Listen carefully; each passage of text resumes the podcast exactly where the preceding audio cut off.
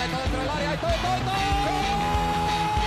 la pide Deco, intenta meter y lo hace bien para Larso, la deja para todo, todo, todo, todo, todo, todo. No puede apoyarse Juli, que balón acaba de meter para allá. Valenti, Valenti, ¡gol! De Neymar, la pone por dentro Andrés, Andrés la juega. ¡Qué golazo! ¡Qué gol! Sí, un regate, mira el segundo el disparo, el rechace tiene que llegar. Barcelona.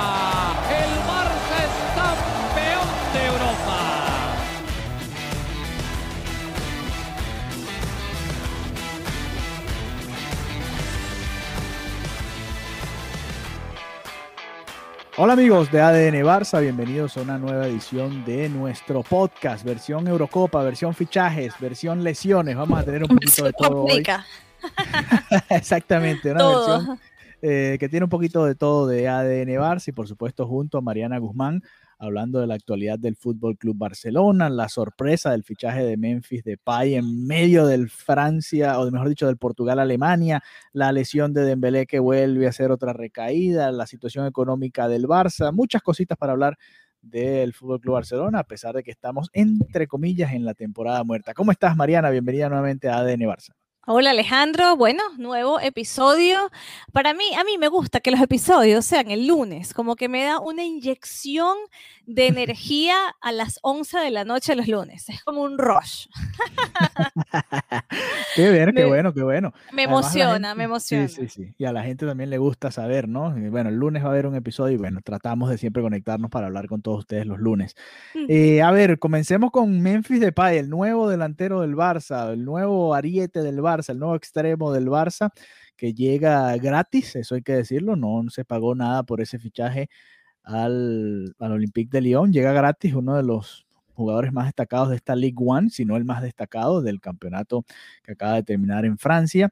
Y, y bueno, tenía tiempo sonando Memphis Depay y por fin se Demasiado. confirma la llegada del 10 de Países Bajos al Barça. Además, hoy precisamente jugó, en el momento que estamos grabando esto, hoy lunes, jugó Países Bajos, marcó gol, dio asistencia, se lució Memphis Depay, pero bueno, también hay que analizar todo esto un poquito en frío, ¿no? Eh, llega Memphis Depay, le hacía falta Memphis Depay a esta versión del Barça y quién va a salir ahora que tenemos, no sé, 5, 6, 7, 8 delanteros en el Barça, Mariana. Bueno, es una, es una buena pregunta. El tema con Depay era que venía sonando muchísimo, pero cuando comenzaron los rumores intensos de que Koeman no iba a continuar, también se caía, ¿no? Esta teoría de que Depay iba a fichar por el Barcelona, porque era una petición directa de Koeman. Y hay que irnos un poco atrás, ¿no? Cuando Koeman lo tenía, o cuando Koeman estaba, mejor dicho, en, en la selección, eh, el Sí. balance era increíble, de 18 encuentros, hizo 11 goles y 11 asistencias. Entonces, Kuman quedó en ese momento encantado con él y, mm, y fue algo mutuo, ¿no? Porque de hecho se, se dice que una de las condiciones que, que ponía, bueno, entre comillas condiciones, pero una de las cosas que quería Depay era que si él volvía al Barcelona, que perdón, si él venía al Barcelona, era precisamente para, para estar con Kuman, ¿no? De alguna manera la presencia de Kuman le garantizaba que no iba a ser uno de esos fichajes como lo fue Pjanic, ¿no? Que, que suenan, que está la foto y que luego nunca lo vemos.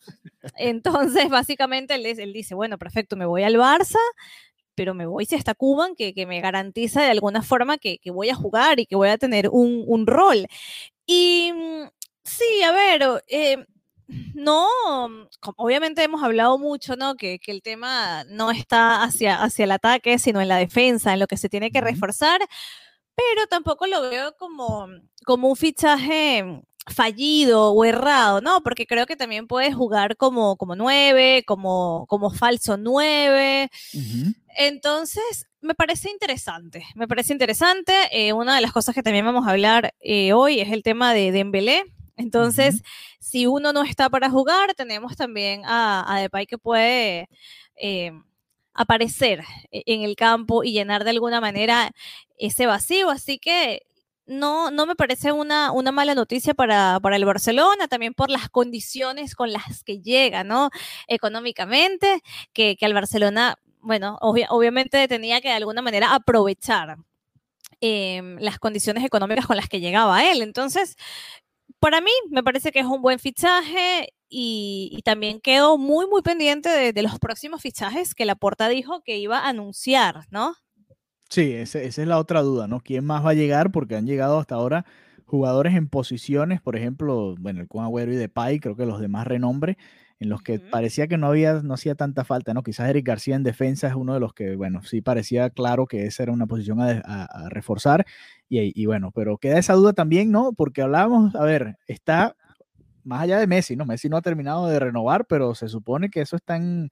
Ya, esa eh, noticia la vamos a dar pronto. Sí, bueno, pero exacto, pero voy a contarlo como que está, ¿no? Messi, vale. Griezmann, eh, si se recupera Ansu Fati, va a estar Ansu Fati, eh, Dembélé que lamentablemente se lesionó, ya vamos a hablar de eso.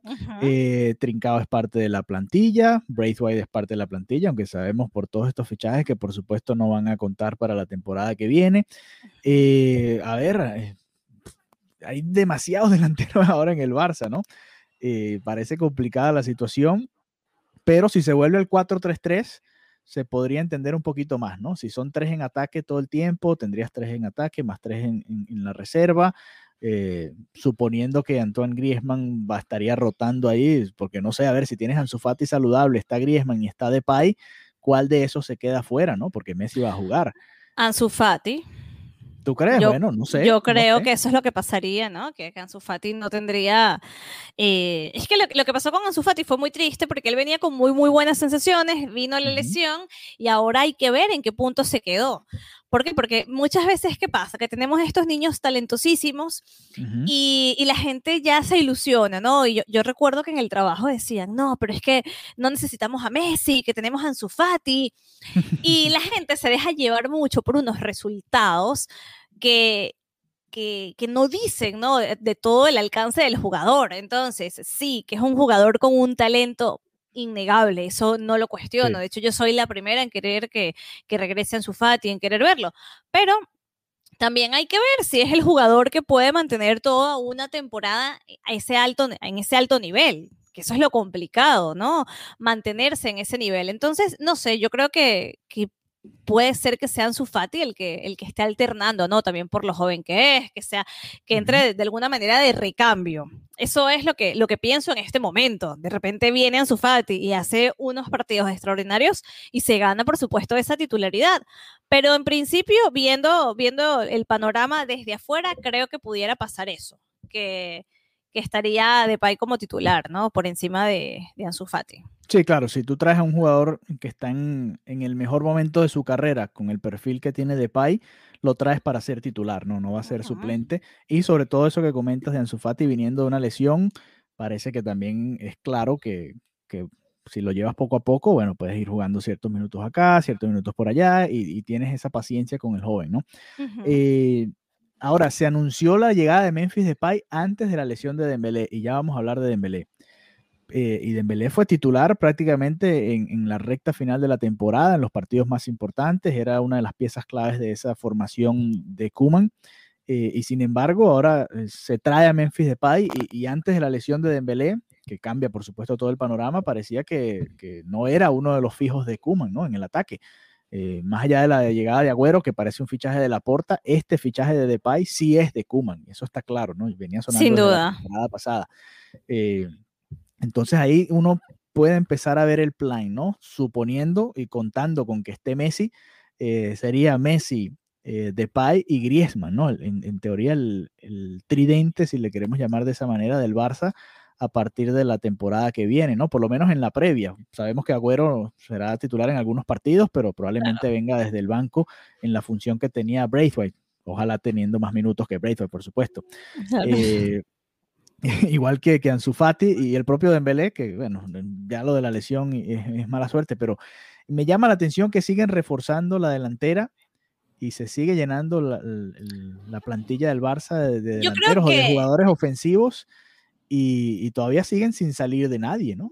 Pero yo creo, yo creo que también la llegada de estos jugadores viene por el coste cero.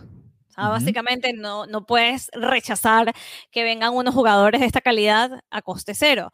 Y creo que la, la parte de, la defensa no, no está saliendo tan, tan barata, por así decirlo. Entonces, claro, se toma más tiempo de negociar, se toma más tiempo de hacer esas cuentas, de ajustar salarios y que es una labor bastante complicada, ¿no? Más viendo las cuentas, que también lo vamos a comentar. Entonces, yo creo que, que esas llegadas, por ejemplo, lo que es la llegada del Kun y la llegada de Pai, viene por ese coste cero.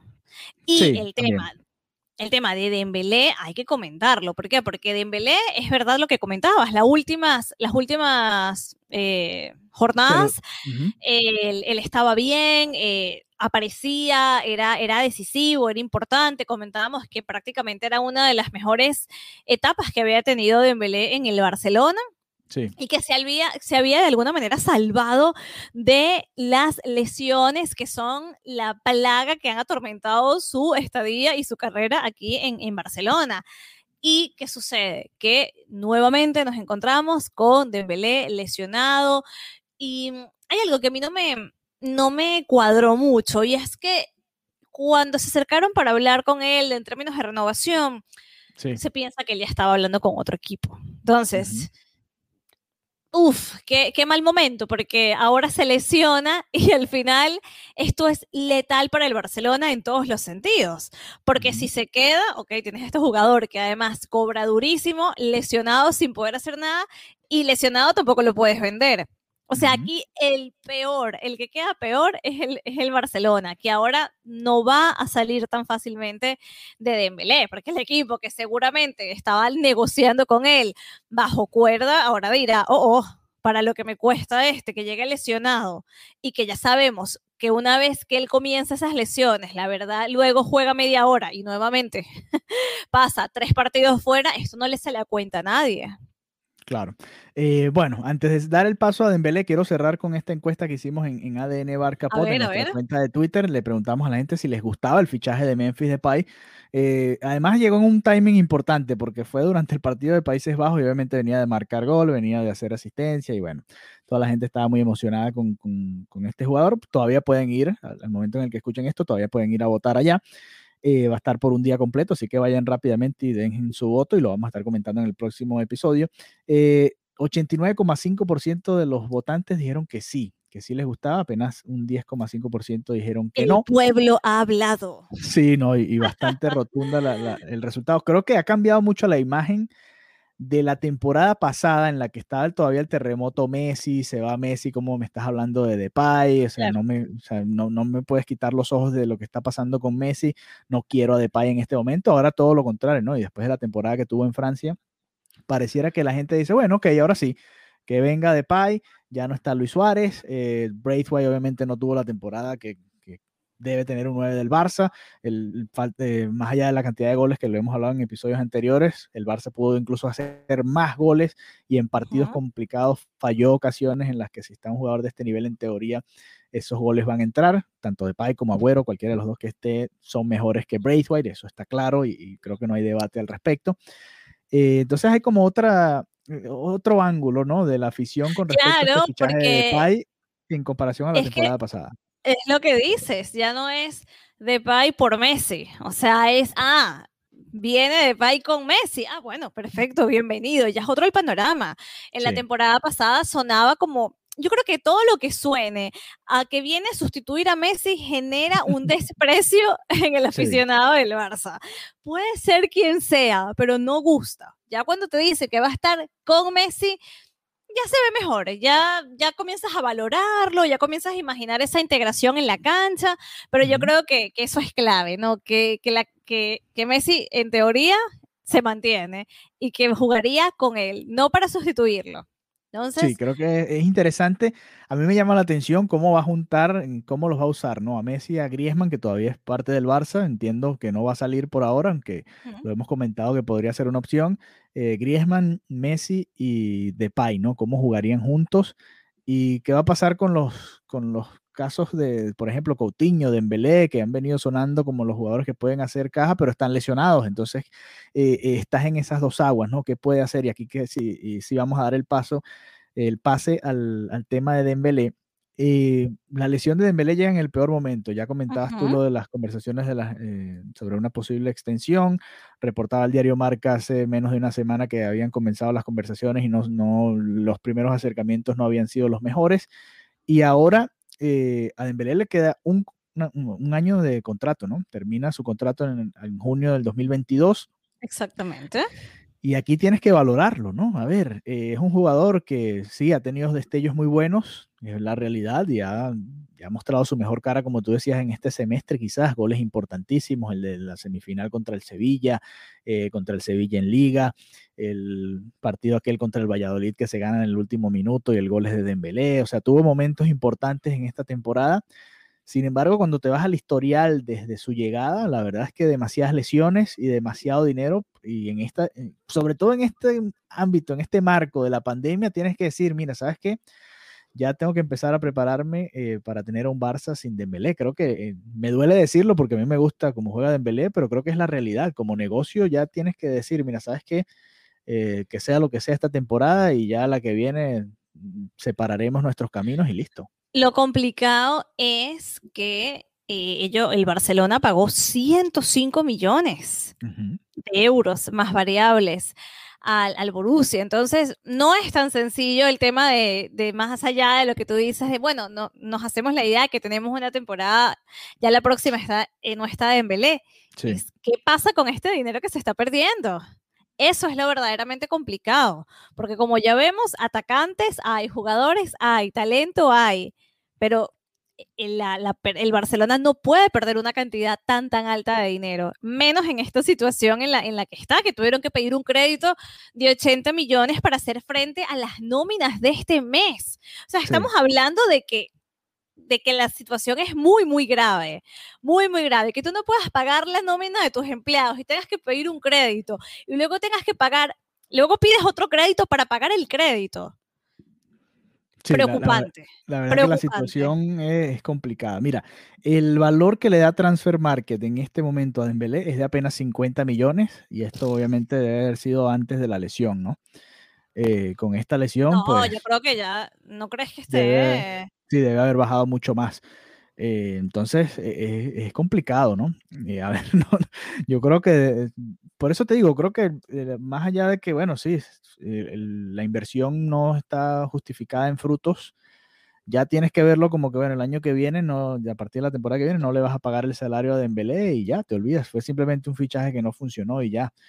Eh, porque, ¿qué pasa? Si lo renuevas por tres años más y sigue con este historial de lesiones y lesiones y lesiones. No puedes, no puedes. La verdad es que en lo deportivo lo puedes justificar de alguna manera, quizás si tienes buenas situaciones, si ganas alguna Champions con él es la única manera, pero de resto es difícil, ¿no? Y, me duele decirlo, pero creo que es la realidad. Creo que podemos ir ya pensando en un Barça sin Dembélé.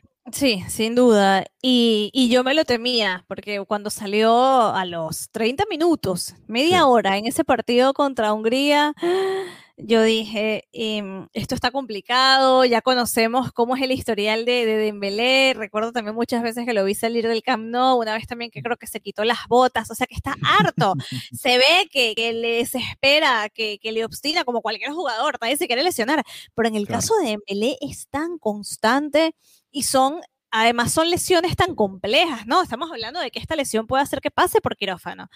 Entonces, bueno, como, lo, como, lo, estás diciendo, Alejandro, no, no veo al, a Dembélé en el Barcelona la próxima temporada y, y, creo que esto va a ser una pérdida para el Barcelona, más allá de lo futbolístico, no pérdida a nivel económico, porque no van a tener esa capacidad para negociar y para ganar. O sea, fue una pérdida, 105 millones de euros que lamentablemente no, no van a poder recuperar en, en esta transacción.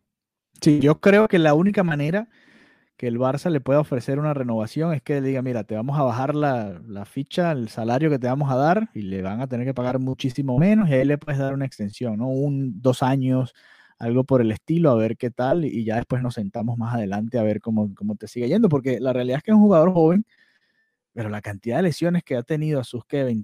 24 años de edad apenas, 24 años acaba de cumplir Dembélé en junio, a mediados de junio, eh, de, mayo, perdón. Es increíble, se, lesiona demasiado y, bueno, no sé, yo creo que el, panorama no pinta bien y, bueno, vamos a ver qué decide el Barça en ese sentido. En todo caso, es jugador del Barcelona por ahora para esta temporada que viene y vamos a ver si entra en los planes de Kuman, porque la otra es que simplemente su último año ni siquiera lo convoques y lo tienes ahí, pero como le pasó a Pjanic prácticamente, que, que no estaba en los planes del entrenador y, ya. y punto. Creo que no sería lo ideal por eso que tú comentabas, ¿no? Lo que costó el jugador. Además que él puede, puede aportar algo, ¿no? Así sea viniendo desde la banca en algunos partidos, tratar de abrir alguna defensa, jugar al contraataque, lo que sea que, necesite el, equipo en ese momento y creo que Dembélé puede aportar. Pero bueno, vamos a ver, tampoco eh, tenemos la cifra exacta de cuántos meses va a tardar su recuperación y eso va a ser clave de cara a la preparación de la temporada. Mariana, para cerrar el episodio de hoy, eh, hubo asamblea, hablabas de la crisis, ¿no? De los préstamos que pide, que el Barça está todavía en problemas económicos, que está en plena negociación con Messi, eh, ofreciéndole obviamente un contrato de, mucho tiempo y un monto considerable de dinero, pero la realidad es que la, institución está en crisis financiera. Cuéntanos un poquito que, cuáles fueron los resultados de esa asamblea. Mira, la nueva junta directiva firmó un préstamo por 80 millones y negocia un crédito de 525 millones, ¿ok? Ya lo decía su nuevo vicepresidente económico, Eduard Romeo, o no sé cómo se pronuncia, tengo que averiguar la pronunciación en catalán correcta, que odio después de escucharme si digo algo malo en catalán. Pero bueno, le voy a decir Edward. Edward eh, anunció que, que, la deuda financiera era, era más complicada de lo que se pensaba. Eh, cuando tomaron posesión esta nueva junta, se hablaba de que la deuda podía ascender a 673 millones de euros, pero eh, ya se estima que va a ascender a más de 1.044 millones, ¿vale? Entonces, es, es complicado, tiene que afrontar eh, varias cosas, ¿no? Eh, para la que en este momento no hay liquidez. Tienen 75 millones de euros en transfer de jugadores, 24 millones de impuestos en el IRPF el temor de, todas las personas que vivimos en España y 57 millones en salarios deportivos, lógicamente, todo esto mayormente los salarios de los jugadores del primer equipo. Vale, entonces, el club tiene que abonar antes de que se acabe este ejercicio en curso 156 millones de euros. Vale, entonces, esto está complicado. Em, se, la, deuda, eh, lógicamente, tiene que incrementar porque tienen que afrontar algo muy, muy eh, inmediato, como, como le acabo de comentar. Entonces, eh, van a solicitar este crédito de los, los 525 millones que lo va a financiar Goldman Sachs y, bueno, por ahí va, va a salir eh, de alguna manera como ah, de ahí van a amortizar, ¿no? Eh, un poco de, todo esto que, sabemos que deben. Pero, pero es un panorama bastante, bastante complicado, eh, el, balance de los fichajes, los, trampa, los traspasos también. Hay más de 100 millones que se invirtieron en este espacio Barça, Spy Barça, que es alrededor del estadio, que también incluye, ¿no? Posteriormente lo, que será el, estadio. También quieren que sea un, los alrededores más amigables, que, que sea un ambiente, ¿no? Eh, más, más cómodo. Eh, y bueno, también no podemos obviar el impacto del COVID. Claro, Entonces, eh, el, el, el, impacto también. Entonces, bueno, cada, cada crédito tiene muchas condiciones. Se hablan de que se va a devolver a 15 años, unos intereses del 3%. el Barcelona tiene que, tiene que ganar y le tiene que ir bien económicamente para, para poder asumir esto, ¿no? Ahora yo entiendo que, que a la porta tiene esta capacidad de, motivar la inversión porque, bueno, tiene a Messi, tiene un proyecto que, puede, que puede y que tiene todo para ser ganador, porque esa es la realidad. El Barcelona, con los jugadores que tiene, con todo, tiene un proyecto, tiene para ser un proyecto ganador. Pero es que si, si este proyecto no resulta ganador, las deudas van a ser una, una locura, ¿no? Porque no, no, va a, no, no van a tener ese retorno de la inversión y que que es lo que necesitan hacer. Así que nada, bueno, eh, Kuman, Kuman muy, muy bien movido, ¿no? Con, con, todos los créditos que he tenido que pedir, con todo, desde la... Porta, sí. Desde, ah, sí, que Kuman, la porta desde, la, desde, el, desde el aval, ¿no? Para, para ser presidente, ahora se ha movido, ¿no? Ha, tenido los contactos y la, y la persuasión para hacer esto, así que espero que los resultados deportivos lo acompañen porque al final de esto se trata, que si no entra la pelota, esto no, no funciona. Bueno, ya, ya sabíamos que cuando Laporta tomaba el, el, mando del Barça se iba a encontrar con esta situación, ¿no? Y bueno, aquí recordamos el daño que le hizo la junta directiva de, de Bartomeu a la institución con esas decisiones que tomaron en, los últimos años, ¿no? No solo en el tema, el último año de la pandemia, que tiene que ver, por supuesto, pero también antes, ¿no? Todo el, el manejo del dinero y bueno, aquí están los resultados, ¿no? Ahora la Porta va a tener que maniobrar y ver cómo hace, ¿no? Para que el Barça termine en cero este, este año, ¿no? Este ciclo, como tú le llamabas. Complicada situación, Así que fíjate que siempre habrá noticias del Barça y con todo esto que estamos viviendo, uy, ahora es que queda. La gente nos escribía y que van a hacer, van a seguir haciendo ADN Barça fuera de temporada y que por supuesto siempre hay muchas cosas de que hablar. Siempre, hay de que hablar. Pero, pero bueno, mira, en la parte económica, yo creo que si los resultados deportivos acompañan, pueden salir aire Así que lo que hay es que ligar que los resultados en Champions sean los favorecedores, sean los que se quieren, porque una vez em, la comience a, surgir, ¿no? O, a resurgir, mejor dicho, en, en, Europa, los números comienzan a ir ya directamente, se pasa de negativos a positivos. Es más complicado, pero es posible, siempre y cuando el, el equipo responda en la cancha.